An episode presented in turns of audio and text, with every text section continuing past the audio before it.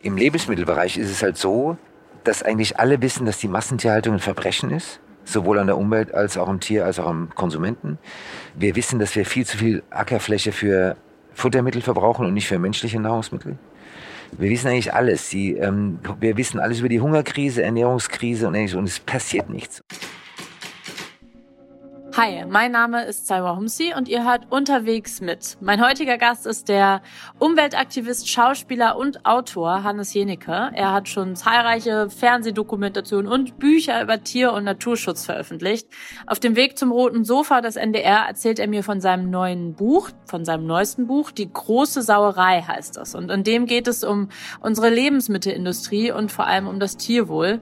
Ein Thema, bei dem dem überzeugten Veganer öfter mal der Appetit vergangen ist, welcher Aktivisten und Aktivistinnen er selbst bewundert, was ihr fürs Klima tun könnt und ob er eigentlich wo er sich so viel mit diesem Thema Klimawandel auseinandersetzt, auch Angst vor der Zukunft hat, all das hört ihr in dieser Folge von Unterwegs mit.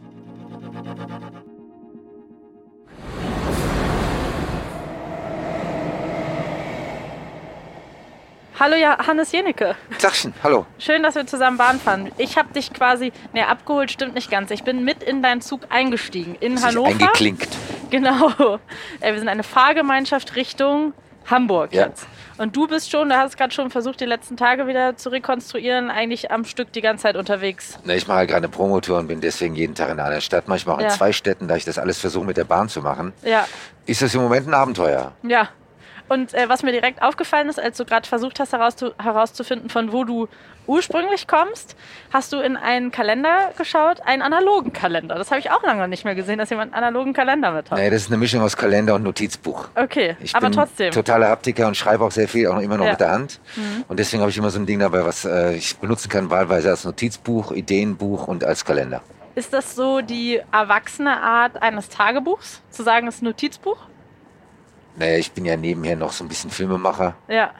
Und wenn ich Ideen habe oder irgendwas aufschreiben möchte, ist mir das am Handy zu umständlich und dauert Ja. mir zu lang. Und ich bin ehrlich gesagt mit dem Kalender schneller als alle meine. Aber guckst du da auch dann wirklich wieder rein Ja. und bist so, ach, vor einem halben Jahr hatte ich doch mal eine Idee. Nee, schreibe ich regelmäßig in meinen Computer, hemme ich dann den so, ah Computer. ja. Also das, Ich Okay. habe dann meine eigenen Files und so und das geht dann irgendwann in den Computer. Ja. Und du fährst jetzt gleich äh, schon direkt zur nächsten Show, meintest du, ne? Ich bin auf dem Weg nach Hamburg zum NDR. Zur NDR Äh, Talkshow? Oder? Das heißt, ähm, nee, die habe ich glaube ich, ich habe drei nach neun nächste Woche irgendwann. Ah, ja. Ich fahre jetzt zum Das, durch das, Ja. das Original rote Ja. Sofa. Das Sofa. oder das wie das heißt. legendäre Und Sofa. sitze da heute Abend rum und red, ich weiß noch nicht genau worüber, vermutlich über ähm, Lebensmittel und die Agrarlobby und ähnliche lustigen. Mhm. Themen. Und dann muss ich morgen weiter nach Frankfurt. Da habe ich ein Meeting mit einer Bank und der FAZ wegen meiner Stiftung. Ich habe vor einem Jahr eine Stiftung gegründet. Und dann fahre ich weiter nach München und so. Also ich habe jeden so Tag so ein, zwei Städte. Ja. Also ich lebe im Moment, wohne ich in der Deutschen Bundesbank. Okay. Und wie machst du dir das gemütlich? Also hast du so, hast du irgendwie schon so Routinen? Nimmst du dir irgendwie Essen mit? Hast du deine Lieblingsläden an Bahnhöfen? Also ich kenne das von mir selbst. Ich reise auch viel beruflich und mache dann immer so, hab so ein, zwei Kniffe, die mir dann das Reisen irgendwie erträglicher machen. Oder bist du so, ach alles, was mir gerade einfällt, in den Koffer stopfen und los geht's und dann mal gucken, was fehlt? Nein, ich fahre mit einem kleinen Koffer, mit dem kann ich wahrscheinlich, könnte ich sechs Monate reisen. Ja. Ich kenne natürlich, ich habe so meine Lieblingsbahnhöfe. Natürlich auch Profireiser, muss man sagen. Ja, ich mache das seit äh, 35 Jahren. Also Ja. ich bin sehr schnell im Packen. Ich tausche auch nur noch Dreckwäsche aus und tue sauber rein. Ansonsten wird der Mhm. Koffer eigentlich nie mehr leer gemacht. Ich habe so meine Lieblingsbahnhöfe. Ich weiß genau, wo es einen sehr guten Zigarrenladen gibt, in Mhm. welchem Bahnhof. Ich weiß auch, wo es leckeres Essen gibt, wo es Junkfood. Ich, also ich vermeide Junkfood wie die Pest Mhm. und freue mich immer über Bahnhöfe, wo es was, wo es was Gesundes zum Essen gibt. Ja. Und dann habe ich auch architektonisch so meine Lieblingsbahnhöfe. Ich finde halt ähm, Leipzig ist ein sehr gelungener Bahnhof. Ich mag, den, ich Mhm. Ja, mag die Sackbahnhöfe. Leipzig, Frankfurt sind zwei tolle Bahnhöfe. Ähm, mein als, ab, allerliebster architektonischer Bahnhof ist der Mailänder Bahnhof. Das ist halt Den ein pure. Jugendstilbahnhof aus Marmor. Ja. Also wie halt Italiener dann so gebaut haben seinerzeit. Nee, und dann weiß ich natürlich genau, wo ich bei meinen, die leckeren Sachen, wo es guten Kaffee gibt und Ja. schlechten Kaffee gibt. Und ganz ehrlich, ich esse auch relativ regelmäßig in der Bahn, weil es halt, jetzt halt vegane Gerichte gibt. Mhm. Kann ich ja sogar im Bistro essen und das ist toll. Du lebst also vegan. Jo. Du hast es gerade schon so ein bisschen ähm, kurz mal gekreuzt. Du bist beruflich mehrgleisig unterwegs. Genauso wie mit der Bahn. Vielleicht kannst du mal kurz anreißen, äh, für alle, die dich nicht kennen, was machst du, was verknüpfst du für Bereiche? Also mein Name ist Hannes Jenig. Ich habe 2006 zusammen mit einem Münchner Freund, Kameramann und Produktionspartner eine Doku-Reihe gestartet mit dem Namen im Einsatz für. Die machen wir fürs ZDF seit 2006. Da geht es um aussterbende Tierarten, Arten, äh, Artensterben, Umweltzerstörung, also all die Themen, die uns gerade umtreiben. Und ab und zu schreibe ich auch ein Buch, weil ich mich dann doch immer breit quatschen lasse von irgendwelchen sehr eifrigen Verlagen. Ähm, obwohl ich weder die Zeit noch die Lust habe und schreibe einen sehr einsamen doch du hast keine Lust zu schreiben und trotzdem bist du gerade bei mir im Interview, um ein Buch zu promoten. Ja, es ist einfach eine, ähm, es kommt, glaube ich, ein bisschen davon, was man schreibt. Ich hatte diesmal ein extrem unerfreuliches Thema. Ich ja. hatte schon lustigere Themen. Ich hatte auch einfach ja. schon mehr Spaß bei der Recherche. Ich finde es ein ganz wichtiges Thema, Ernährung mhm. und Nahrungsmittel, aber das hat einfach, das ist so ekelhaft, diese, der Lobbyismus in diesen Branchen Agrar und Lebensmittel, dass ich ehrlich gesagt diesmal so wichtig das Thema ist, wenig Spaß hatte bei der Arbeit. Aber das finde ich voll interessant, dass du das sagst, weil du ja auch Umweltaktivist bist und dich super viel mit diesen Themen schon lange auseinandersetzt. Also auch seit du super jung bist. Es war ja eigentlich noch nie erfreulich, das Thema Klimakrise, oder? Nee, es geht in diesem Fall ja tatsächlich um unsere Ernährung. Ja. Was wird uns Nee, nee, ich will damit nur sagen, also du hast ja die, deine, dein Hauptthema, womit du dich auch politisch auseinandergesetzt hast, ist ja jetzt auch kein Thema, wo man sich denkt, ach cool, das macht mega Spaß, dass die Welt untergeht. Nein, natürlich nicht, aber trotzdem ist es halt unfassbar spannend, hm. Orcas zu drehen, mit hm. Orang-Utans im Dschungel herumzutoben. Äh, hm. Und ähm, das macht natürlich einen Riesenspaß, auch Leuten zeigen zu können, was wir gerade verlieren hm. und was wir zerstören, hm. so in unserem Nest. Das Lebensmittelthema ist ein anderes, weil da wird einfach zu schamlos gelogen. Mhm. Also dass Tiere aussterben, das wissen wir. Mhm. Dass wir Habitate verlieren, wissen wir auch. Dass der Regenwald vernichtet, wissen wir alles. Und es gibt ja auch reichlich Organisationen, die das bekämpfen. Aber beim, im Lebensmittelbereich ist es halt so, dass eigentlich alle wissen, dass die Massentierhaltung ein Verbrechen ist, mhm. sowohl an der Umwelt als auch am Tier, als auch am Konsumenten. Mhm. Wir wissen, dass wir viel zu viel Ackerfläche für Futtermittel verbrauchen und nicht für menschliche Nahrungsmittel. Mhm.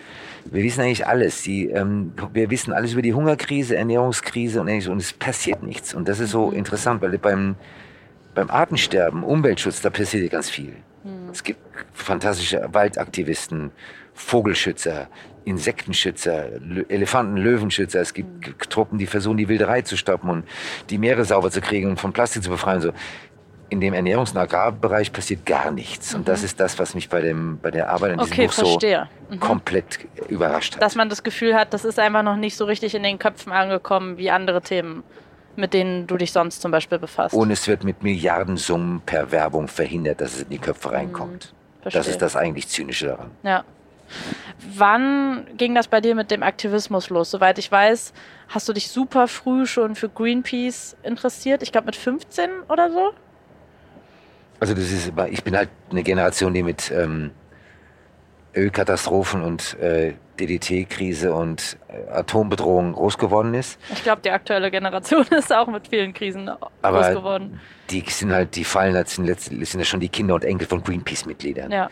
Also die allerersten Aktivisten, die wirklich weltweit Radau gemacht haben, waren 1971 Greenpeace, das waren ja Kanadier, die zunächst gegen äh, Atomkraft ins Feld gezogen sind, wenig mhm. später dann gegen Walfang. Mhm.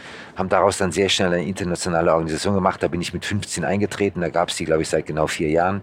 Gar nicht, weil ich so grün bewegt war, sondern ich einfach die Aktion von denen so cool fand, dass ja. man mit Schlauchbooten gegen japanische Waltrawler anfährt mhm. und einfach Atomkraftwerk blockiert mhm. mit alten Schiffen und so. Und es gibt einen großartigen Film, der heißt Let's Change the World. Das ist eine mhm. Doku über die Gründungsjahre und die, den Werdegang von Greenpeace. Ganz toller Film, kann ich nur jedem empfehlen. Also ich glaube, der Unterschied ist, dass es damals echt noch Neuland, Neuland war und die ja. Aufregung der Generation jetzt von FFF, von Extinction mhm. Rebellion und Last Generation ist, dass die sehen, dass wir seit 50 Jahren wissen, was zu tun ist. Ja, ja und es ist nichts passiert. Außer, dass alles noch schlimmer geworden ist. Mhm. Und deswegen verstehe ich die Wut und die Motivation dieser Leute sehr gut. Mhm. Ich kann mich noch genau an den Moment erinnern, wo ich als Kind das erste Mal gehört habe, dass es so etwas wie den Klimawandel gibt. Kannst du dich bei dir noch daran erinnern, was das für ein Moment war? Ja, das waren Fotos aus dem All von den Gletschern. Mhm.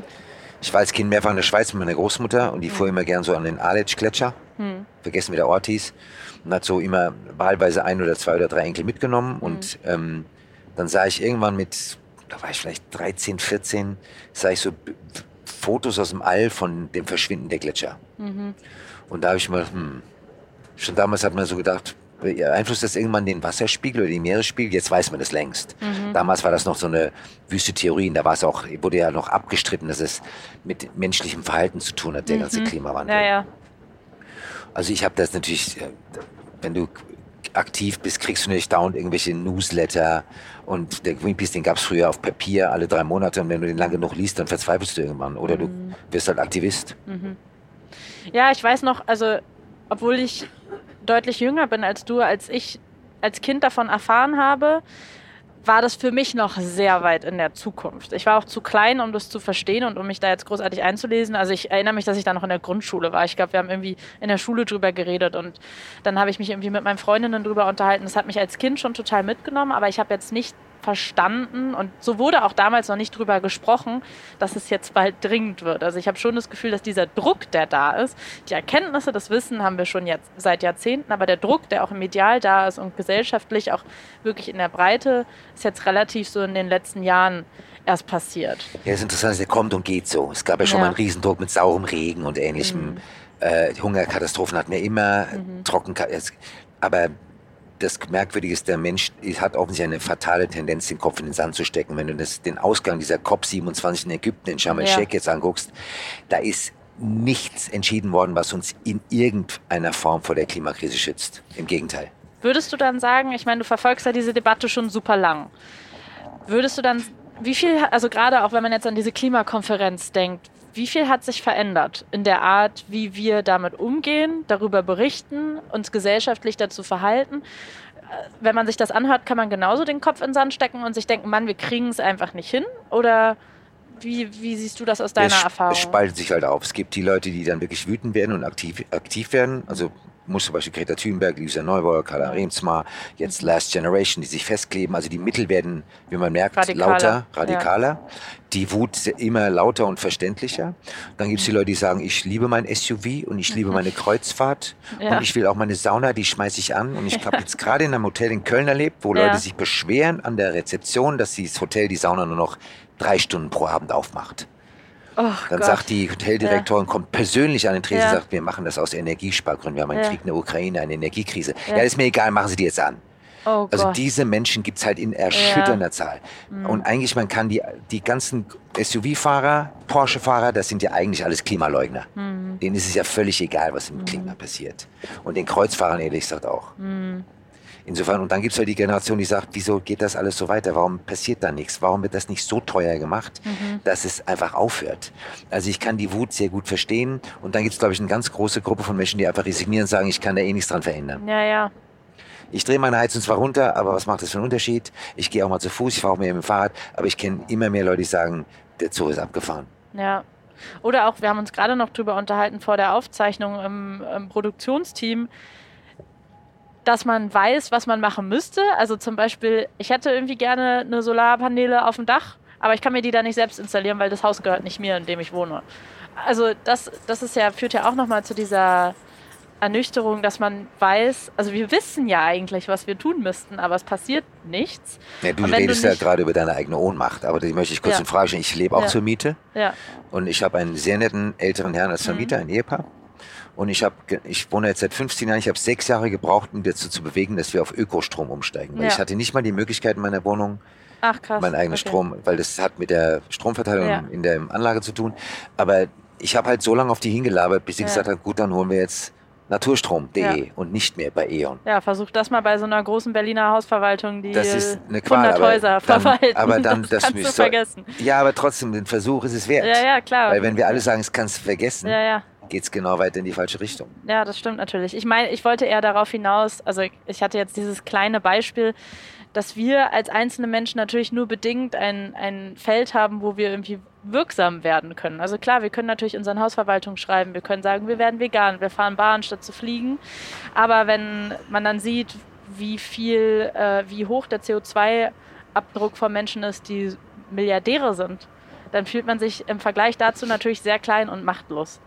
Deswegen finde ich mit die beste Idee von Last Generation, finde ich, diese Privatjets zu blockieren, was in Holland passiert ist. Das mhm. finde ich so richtig Ach, gut. das habe ich tatsächlich nicht mitbekommen. Ja, ja, die blockieren da, die haben ja die mehrfach jetzt die Privatjets. Wie äh, haben die blockiert. das gemacht, sich dann da Haben es irgendwie geschafft, aufs Flughafengelände zu kommen. Super. Das ist eine richtig gute Aktion. Krass, das habe ich nicht mal ja. mitbekommen. Da bekommen die Tomaten auf den Bildern mehr äh, ja. Aufmerksamkeit. Der kriegt unglaublich mediale Aufmerksamkeit. Mhm. Aber warum die Leute es tun, dass wir, ist, anstatt über Lösungen zu diskutieren, mhm. wird ja auf diesen Kids von Last Generation herumgehackt. Ja, ja. Die Energie, die darauf geht, diese ja. Kinder jetzt zu zerlegen, die wünschte ich mir eine Diskussion um Lösungen. Äh, Lanz hatte ja in dieser Sendung, von der du sprichst, wo die eine junge Frau von Extinction Rebellion, glaube ich, glaub, von Last Generation, Last Generation ich weiß es nicht mehr, wurscht, zu Gast war äh, und erläutert hat, was quasi ihre Beweggründe sind, warum die das machen, was sie fordern hat er immer wieder gepocht auf diesen Punkt, ja, wir müssen uns anpassen und äh, quasi diese These der, ich würde mal sagen, eher konservativen Klimabeobachter oder wie auch immer, oder der, der Teil, Nein, dieser Teil der Debatte, die sagen, na, die ja schon nicht leugnen, aber sagen, naja, aber jetzt alles umändern und unser ganzen äh, Reichtum und unsere Privilegien abgeben. So weit jetzt nicht, sondern wir warten mal, was passiert, wenn es warm wird. Und dann machen wir einfach die Anpassung und die Innovation. Die leben natürlich in einem unglaublichen Luxus, auf den sie nicht verzichten wollen. Hm. Und von wegen Anpassung, erklär doch mal einem Drittel von Pakistan, wie man sich an eine Flutkatastrophe anpasst, die ein Drittel des Landes hat absaufen lassen. Erklär doch mal den Angehörigen der Toten von der A und von der Erft letztes Jahr, mhm. wie es denn mit der Anpassung so steht. Ja. Erklär doch mal den Millionen von Subsahara-Bewohnern, wie es denn mit Anpassung an mhm. acht Jahre ohne Regen aussieht. Was ist das für eine dümmliche, kurzsichtige, selbstverliebte empathiefreie Sichtweise. Ich finde es ganz furchtbar. Grundsätzlich als ein Teil ist natürlich Anpassung richtig. Als Hauptauslegung, genau das, was du sagst, können wir uns das hier schönreden und sagen, passt euch an, wenn es einem großen Teil der Welt gar nicht die Möglichkeit gibt, sich anzupassen. Und was ich mir gleichzeitig auch dazu denke, ist, diese Anpassung passiert. Also wir reden die ganze Zeit von Anpassung und Innovation und dann frage ich mich, wo bleiben die denn? Also kommen wir mal wieder zurück zu den Solarpanelen. Warum, oder, oder zu ähm, einer Begrünung der Dächer. Warum passiert das noch nicht? Also wenn wir jetzt hier die ganze Zeit von Anpassung reden, weil in Deutschland das Verbot, in Deutschland das Wort Verzicht und Verbot sind ja Schimpfwörter. In Kalifornien das würde ja erstmal kein Verzicht in bedeuten. Kalifornien das wäre ja eine Anpassung. Es längst eine Solardachpflicht. Ja. Wenn du ein neues Dach baust, ein Dach renovierst, muss ja. da Photovoltaik drauf. Warum gibt es nicht ein Gesetz, was jedem Bauhaus, hm. Möbellutz, Ikea, jeder Tankstelle, hm. jedem DM, jedem Rossmann dazu verdonnert, auf seine riesen Dachflächen Photovoltaik zu bauen. Hm. Das gilt für jeden Rewe, jeden Edeka, jeden Penny, jeden Netto. Wir haben ja Hunderttausende von Quadratmetern Dachflächen, die nicht genutzt werden. Hm. Auf jedes Privatdach, wenn es neu gebaut oder renoviert, Solarpaneele hm. drauf. Wo ist das Problem, das per Gesetz zu beschließen? Warum können das die Amerikaner und wir nicht? Hm. Nur, nur so als Frage. Warum haben wir diese schwachsinnige 10H-Regelung? Mhm. Bayern hat die jetzt ein ganz bisschen gelockert. Es müssen nicht zwei Kilometer bis zum nächsten Haus sein, sondern ein Kilometer. Es gibt Studien von Professoren, die sagen, eine Tür in 20 Meter Weite, die jemand ganz leise zumacht, macht mehr Radau als ein Windrotor. Das können die beweisen mit Akustikwissenschaft. Also das ist ja alles total verlogen. Es kommt der Vogelschütze, die legen tote Vögel unter den Windrotor, um Windrotoren zu verhindern. Mhm. Also die ganze Diskussion in Deutschland ist so hysterisch und so dumm und so kurzsichtig.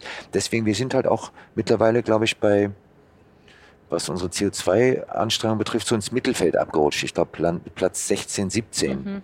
Und die Skandinavier sind ganz weit vorne weg mhm. und die mhm. Costa Ricaner und die Neuseeländer und mhm. wir pennen wieder. Genau mhm. wie beim Elektroauto. Das haben wir komplett verschlafen. Jetzt kommen halt die Chinesen und verkaufen mhm. uns ihre E-Mobile. Also ja, das sind wieder die Anpassungen. Also es, man kann so viel über E-Autos reden, wenn es aber nirgendwo diese Aufladestationen gibt und die nicht ordentlich aufgestockt werden und du eigentlich gar nicht weit kommst mit dem E-Auto, bringt einem das ja nicht so viel.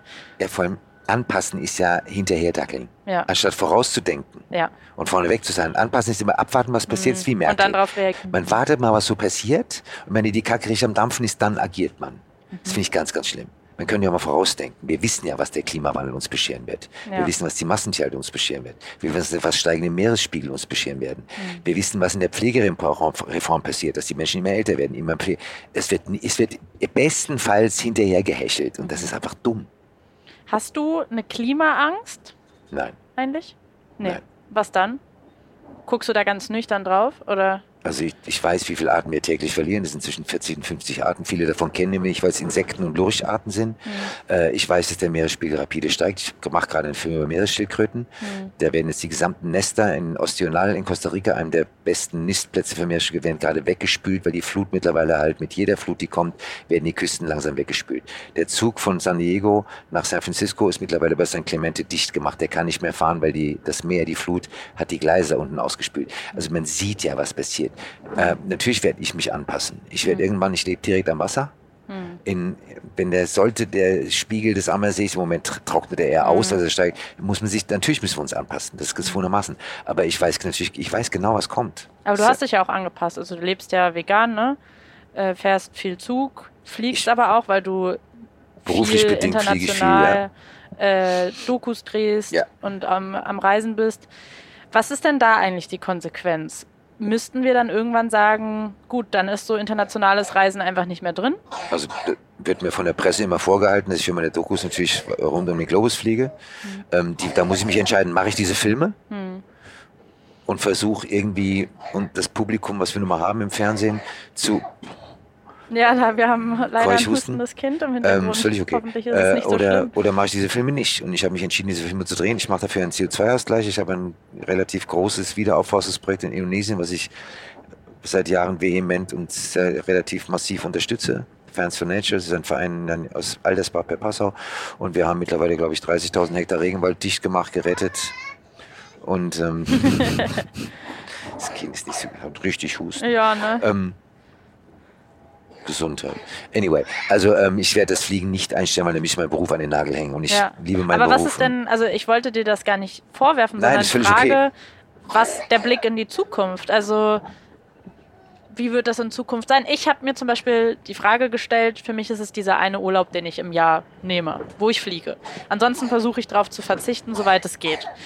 Und eigentlich hatte ich letztens so den Gedanken, müsste sich ja unsere Gesellschaft und unsere Gewohnheiten so verändern, wenn du jetzt zum Beispiel wo festangestellt bist. Wir sind jetzt beide selbstständig.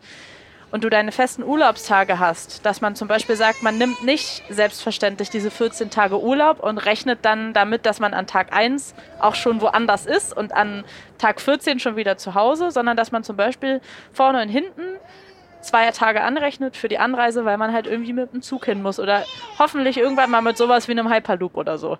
Was wäre denn eine ne Zukunftsvision, wie das möglich wäre? Also bei mir ist es relativ einfach, ich bin Fana fanatischer Segler. Ja.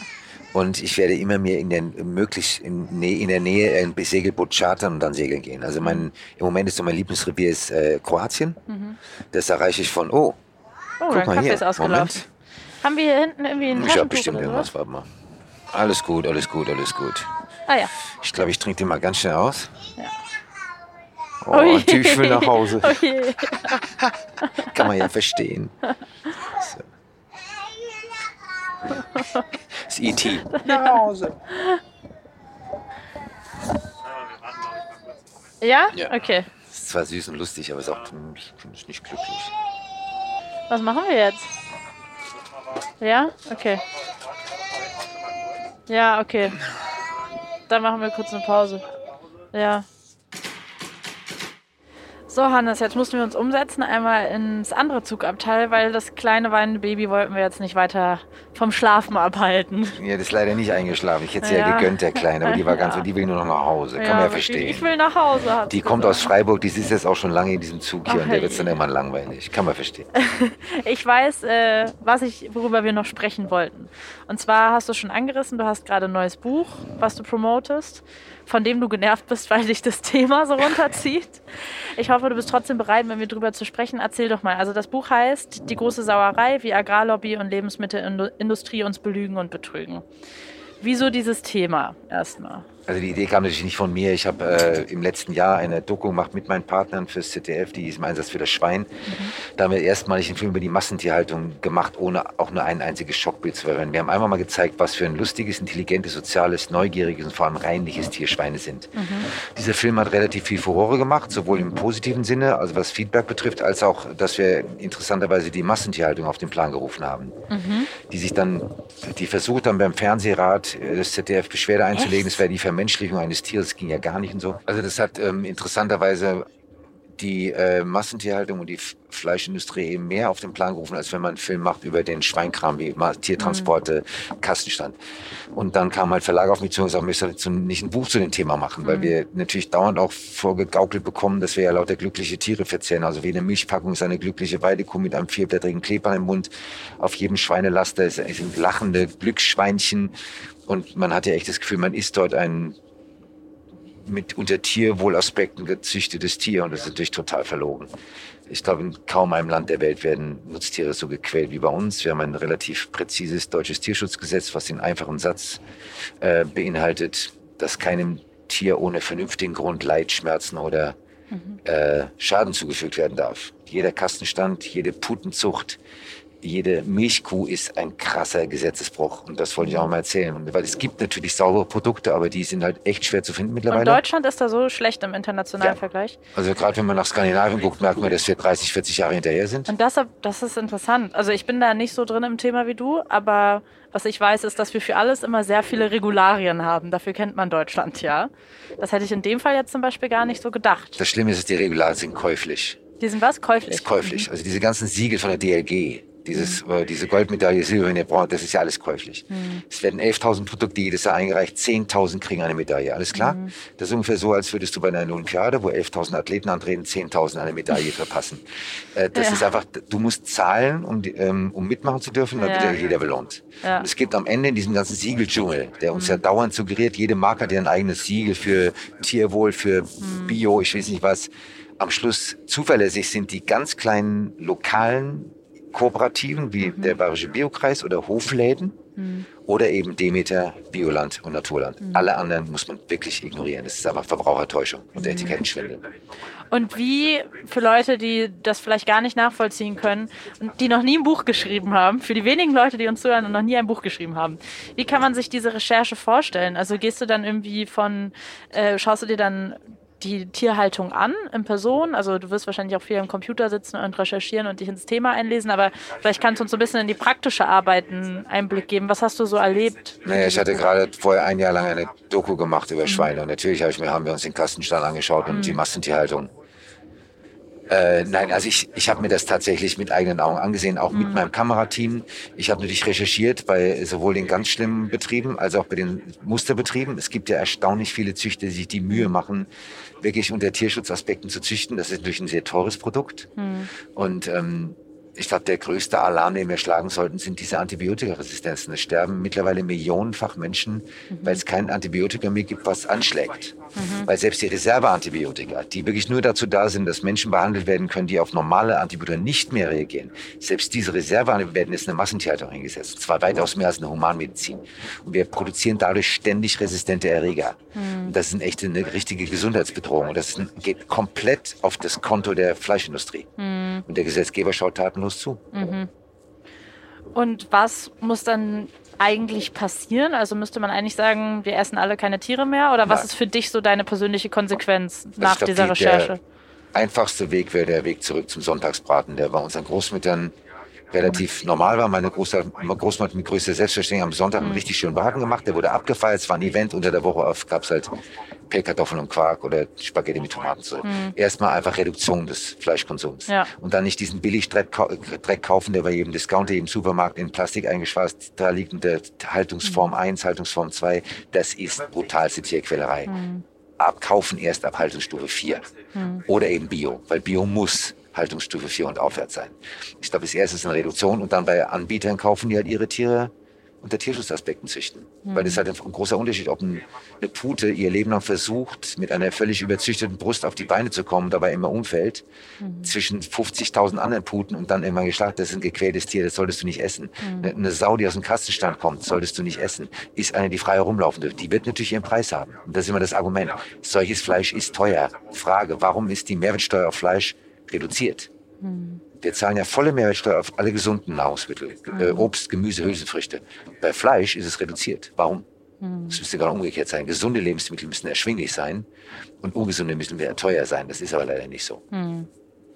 Und würdest du dann sagen, also der Trend geht ja schon gerade in den letzten Jahren sehr stark hin zu diesen Fleischersatzprodukten. Also ja. die sind ja immer gefragt, die werden auch immer besser. Ist das dann die Zukunft? Das zusammen mit dem Sonntagsbraten zum Beispiel? Also ich bin bei meiner Recherche draufgekommen, dass Rügenwalder mittlerweile mehr Geld macht mit veganen Fleischersatzprodukten als Ach, mit echtem Fleisch. Wirklich? Selbst Tönnies, der größte Fleischschlachter Hm. Deutschlands, hat jetzt eine, eine Tochterfirma aufgemacht für vegane Fleischersatzprodukte. Hm. Das ist der Trend. Der Fleischkonsum geht auch langsam, aber kontinuierlich zurück. Hm. Wir sind von 70 jetzt mittlerweile auf etwa 56, 57 Kilo pro Jahr pro Kopf. Ähm, ich glaube einfach, es wird auch aus Klimagründen werden wir irgendwann unser Fleischkonsum reduzieren müssen, weil um diese unfassbaren Mengen an Futtermitteln zu produzieren, wird der Regenwald in Brasilien abgerodet, verballern wir fast zwei Drittel unserer Ackerflächen nur noch, um unser Vieh zu füttern. Dann haben wir gleichzeitig eine echte Ernährungskrise, eine Hunger Hungerkrise. Also ich glaube, dass das Fleisch aus der Stammzelle wird kommen, also das Petrischalenfleisch, einfach gar nicht aus moralisch-ethischen Gründen, sondern weil es ökonomischer ist. Also ich denke, unsere Form der Ernährung, gerade im Fleischbereich, wird sich brutal verändern. Kannst du nochmal, du hast jetzt schon einige Punkte angesprochen. Also natürlich einerseits, dass wir Tiere nicht so behandeln wollen und dass das einfach nicht fair ist, also dieser Aspekt, die Lebewesen dahinter zu sehen. Andererseits aber auch, dass es einfach einen riesen CO2-Abdruck hinter sich lässt, den wir ja gerade jetzt reduzieren wollen. Was sind denn für dich so, wenn du sie nochmal aufzählst, so gesammelt, auch zum Ende dieses Gesprächs, vielleicht nochmal, dass wir es an die Leute mitgeben können, die diesen Podcast hören, die elementaren Erkenntnisse aus dieser Recherche von deiner Doku und von dem Buch, warum wir die Art, wie wir uns ernähren, ändern müssen. Also zwei von den Sachen habe ich gerade nochmal aufgezählt. Was ist dir am meisten hängen geblieben oder was sind die wichtigsten Punkte, die du Menschen mitgeben willst? Dass die Agrarindustrie, vor allem die Fleischindustrie, fast das Doppelte an CO2 ausstößt als der viel gescholtene Verkehr. Und zwar, wir reden über Auto, Flug und Schiffsverkehr. Wusste ich nicht vorher. Äh, Ich glaube, dass das der Fleischkonsum einen gesundheitlichen Aspekt hat, den wir alle ignorieren. Dass wenn ein Tier ab seiner Geburt gequält wird in der Massentierhaltung, kann das kein gesundes Fleisch mehr sein. Das Tier ist ständig gestresst, es ist ganz oft krank, es wird ständig medikamentös behandelt, es wird oft hormonell behandelt. Es kann nicht gesund sein für uns EndverbraucherInnen, sowas zu essen. Ähm, Und ich glaube einfach, um die, wenn wir die Klimakrise wirklich effizient bekämpfen wollen, müssen wir unser Fleisch einfach anders produzieren. Es wird teurer werden, wir werden es weniger und seltener essen. Es wird eher wieder einen Wert bekommen und ein, ein Genussmittel sein. Aber dieses als Grundnahrungsmittel dreimal am Tag billigstes Fleisch zu essen, das ist, glaube ich, hat sich überholt, dieses Modell. Und ist das wie alle anderen Themen, über die wir jetzt schon gesprochen haben, eher so, dass man da drauf guckt und sich denkt, hm, ja, also das wissen wir jetzt, aber so richtig passieren tut's nicht? Weil wir uns nicht davon trennen können von unseren Privilegien und vom dreimal am Tag Fleisch essen und vom SUV und vom Fliegen und so weiter? Ja und nein. Ich glaube, die ältere Generation wird sich schwer tun, seine Gewohnheiten umzustellen. Der Mensch ist ein Gewohnheitstier und je älter er ist, desto stärker ist das Gewohnheitstier. Ich glaube, dass die jüngeren Generationen sehr wohl anders denken. Die wollen nicht mehr alle ein dickes Auto fahren. Ähm, die haben, sind mit Sharing-Modellen viel, kommen damit viel besser klar als ältere Herrschaften. Und ähm, ich glaube, dass der Veganismus und Vegeta das vegetarische Essen hat sich unter jungen Leuten sehr schnell schneller verbreitet als unter den älteren Generationen. Ich glaube, dass die, dass die Nach Generationen, die mir so nachwachsen jetzt, dass die schon völlig anders dicken als selbst meine Generation. Also ich bin ja gesagt ganz guter Hoffnung. Zuversichtlich. Okay, gut.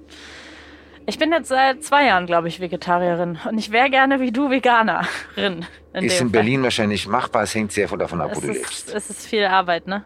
Naja, ich bin halt, ich, ich sage das ganz ehrlich, ich, das Einzige, was ich zu Hause mache, ist Frühstück. Ja. Ich esse dann nur noch abends und dann esse ich halt vegan. Wenn ich jetzt, ich wohne auf dem bayerischen Land, da ist Ja. es richtig schwierig. Oh Gott, ja. Deswegen bleibe ich meistens lange im Büro und gehe dann in München noch essen, weil da habe ich eine vegane Auswahl.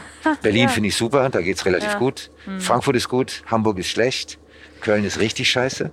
Also es hängt total davon ab, wo du lebst. Was ich auch so schwierig finde, ist, dass es, es fehlen leider noch die Anreize, dass man sagt, greift zum vegetarischen Hack statt zum echten Hackfleisch, weil teilweise sind die vegetarischen Fleischalternativen, die ich mir sonst immer kaufe, teurer als das echte Fleisch. Habe ich doch gerade erklärt, Ja. weil der Mehrwertsteuersatz auf Fleisch ist reduziert. Ja, Das ist das einzige Nahrungsmittel. Ich meine, du zahlst für deine Tampons Ja. 19% Mehrwertsteuer. ja, Nicht auf das Fleisch. ja.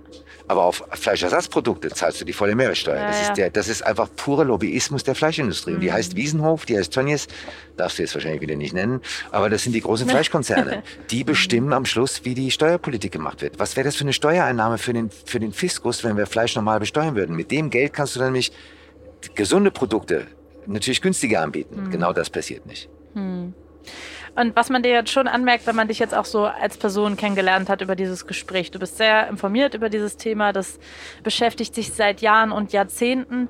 Hilft dir, dass du jetzt in Interviews darüber sprichst, dass du Bücher schreibst, dass du Dokus machst und so weiter, hilft das dir auch so ein bisschen, um selbst das Gefühl zu haben, ich mache was und ich bin aktiv? Ist das so dein, dein Ding, um abends einschlafen zu können, um es mal ganz spitz zu formulieren? Würde ich sagen, ja, sonst müsste ich mich ja festkleben mit den ganzen Lächeln. Also das erspart mir das Festkleben und das Bewerfen von großen Gekrunst mit Tomatensauce. ja. Okay. Ist wirklich so. Ja, festkleben oder ähm, wie wir jetzt gelernt haben, die Privatjets blockieren. Das finde ich super. Da wäre ich jetzt, ehrlich gesagt, da, da würde ich so noch, selbst in meinem Fortgeschritten wäre ich da noch dabei. Das finde ich großartig. Ja. Aber man kann ja auch, also was ich spannend finde an deiner Arbeit, ist, du hast es ja jetzt schon bei der Doku erzählt, es ist ja nicht immer der klassische Aktivismus, der etwas bewirkt.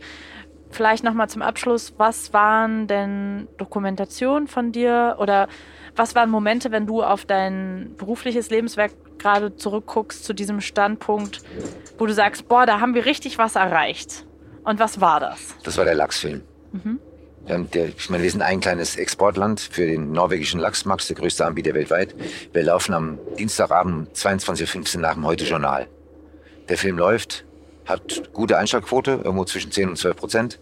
Und am nächsten Tag sind die Aktienkurse der vier größten norwegischen Lachsanbieter um 11 Prozent abgestürzt. Ach, krass. Das schafft weder Herr Habeck noch Frau Baerbock, sondern das haben, da wissen wir, da machen wir was richtig. Hm. Und in Bioladen, in dem ich einkaufen gehe, gab es früher vier Sorten Biolachs, es gibt nur noch zwei.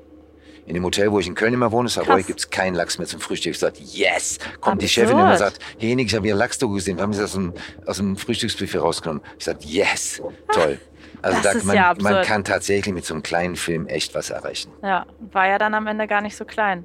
Ey, ich hoffe äh, für dich, ich wünsche dir, dass das mit dem Buch genauso wird. Wir werden und dass sehen. du die ganze ich würde es nicht lesen, sage ich ganz Massentierhaltung. okay, auf unappetitlich. Ähm, vielen Dank dir für das Interview. Ja, Durch die ganzen Turbulenzen hier, die wir hatten bei unserer Fahrt. Ja, ich sitze jetzt auch schon ein Weilchen hier auf der Bahn. Ja. Vielen Dank dir. Danke euch. Gute Fahrt noch. Ich hoffe sehr, dass ihr Spaß beim Hören dieses Gesprächs mit Hannes Jenecke hattet. Falls ja, könnt ihr den Podcast gerne unterstützen, indem ihr ihn bewertet und indem ihr ihn euren Freunden und Freundinnen empfiehlt. Die nächste Folge von Unterwegs mit gibt es in 14 Tagen. Thank you